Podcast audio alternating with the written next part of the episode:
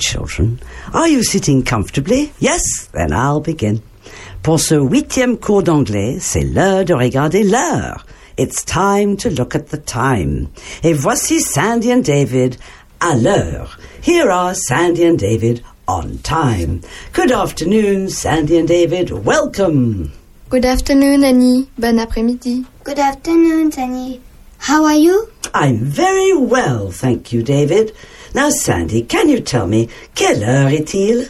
What time is it? Il est 4 heures. It is 4 o'clock. That's right, well done.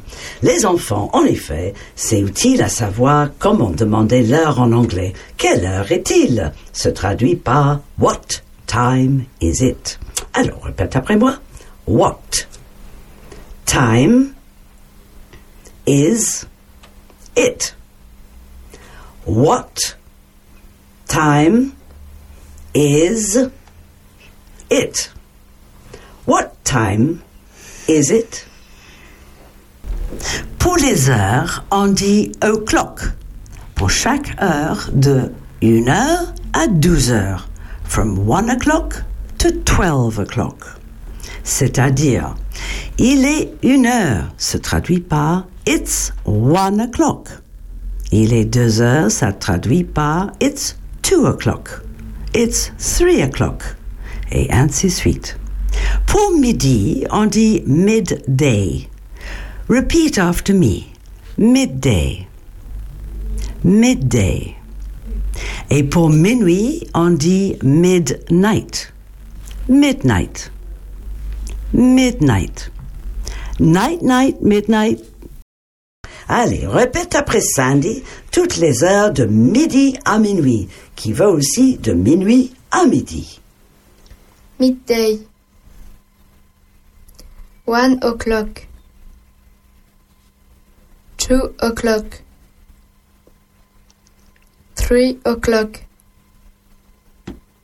4 o'clock. 5 o'clock. 6 o'clock. 7 o'clock. 8 o'clock. 9 o'clock. 10 o'clock. 11 o'clock. Midnight. Minuit. Très bien. À savoir que ce matin, c'est this morning. This morning.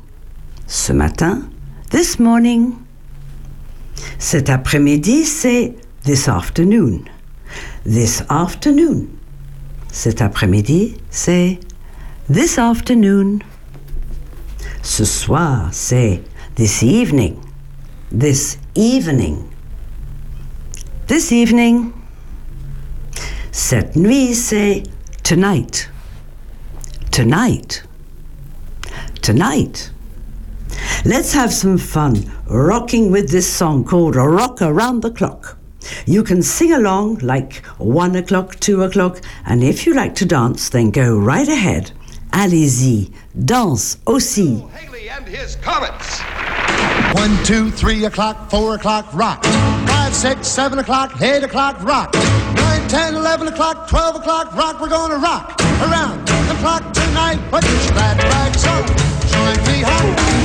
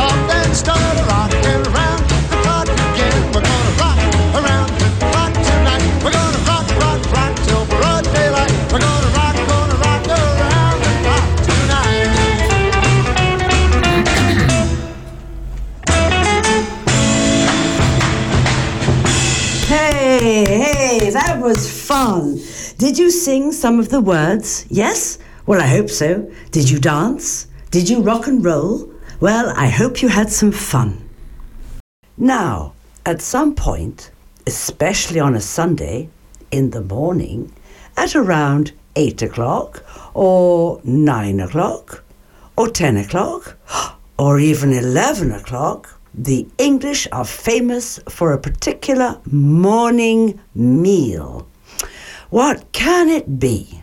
Well, yes, it's the famous English breakfast, le petit déjeuner anglais. So, alors, les enfants, imaginons que vous allez aider la famille à préparer un petit déjeuner anglais traditionnel. A traditional English breakfast. Repeat after me.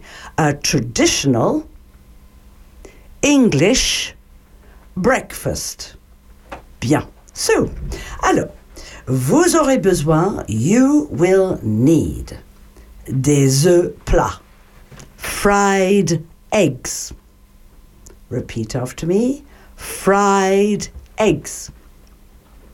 And again, fried eggs. Des saucisses cuites, cooked sausages. Cooked sausages. Des tranches de lardon croustillant. Crispy sliced bacon. Crispy sliced bacon. Des tomates cuites. Cooked tomatoes. Cooked tomatoes. Les champignons frites. Fried mushrooms. Fried mushrooms. Et de la toast. Fastoche. Toast. Toast. Bien sûr, of course, you will also need for the toast du beurre. Butter. Repeat after me. Butter. Butter. De la marmelade. Marmalade. Marmalade. Et de la confiture. And jam. And jam. What do the English like to drink with their breakfast? Well, now, tea. Du thé. Coffee. Du café. Milk. Du lait. Milk. Orange juice. Jus d'orange. Oh, it's all so yummy, yum, yum, don't you think? I say, everyone, what do you say we finish with a happy little song with Sandy and David? Yay! Tap des mains, clap your hands. One, two, three. If, If you're happy and you know it, clap your hands. If you're happy and you know it, clap your hands. If you're happy and you know it, and you really want to show it. If you're happy and you know it, clap your hands.